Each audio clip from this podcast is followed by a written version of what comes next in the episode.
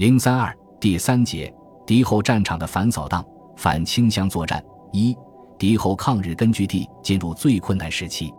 中国共产党领导的敌后抗日根据地从一九四零年冬开始，因日军调整军事进攻重点，逐步进入困难时期。而太平洋战争爆发后的一年是抗日根据地最为困难的时期。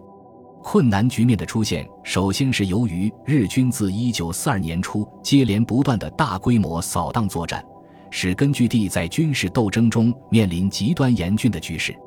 在四一、四二两年内，敌人实施了五次治安强化运动，一次比一次毒辣。特别是在太平洋战争爆发后，敌人更提出了完成大东亚兵站基地、建立华北参战体制的方针。所以在四二年的第四、第五两次至强运动中，斗争特别尖锐。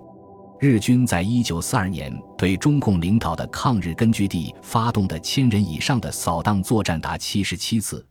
其中万人至五万人的扫荡作战达十五次。在此期间，日军为了封锁、阻隔八路军，在多处制造无人区，如延长城线制造了一片长数百公里、宽四至四十公里的带状无人区，构筑了割断壕二百四十五公里。其他封锁线攻势七十四公里，动用作业人员达一百九十五万人次，并以武力强迫居民搬迁。在扫荡作战中，日军增加了在抗日根据地内的据点，并增修了公路网。如在晋察冀边区，一九四一年春日军只有八百多个据点，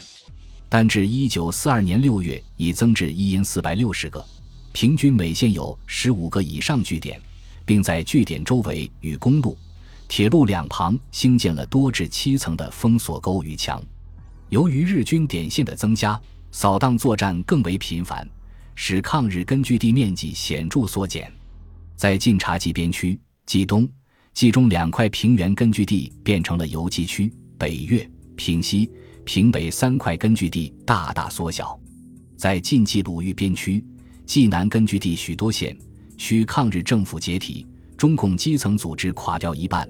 冀鲁豫区只留下像孤岛一样互不相主的几片不大的根据地，维系着周围的游击根据地和游击区。太行区的面积从一九四零年的十万平方里下降至八万多平方里。太岳区虽总面积没有减少，但全区无一完整的县。山东抗日根据地则缩小了三分之一。而灾荒使面临日军残酷进攻的敌后抗日根据地雪上加霜。一九四零年秋后开始侵袭华北的水灾、旱灾、虫灾，一直延续到一九四二年，在太行等根据地更是延续到一九四三年。不少地方旱情连续数月，庄稼颗粒无收。灾情严重的济南一带，老百姓普遍以糠菜、树叶为食，除松柏以外，所有树上的叶子。树皮全被采光，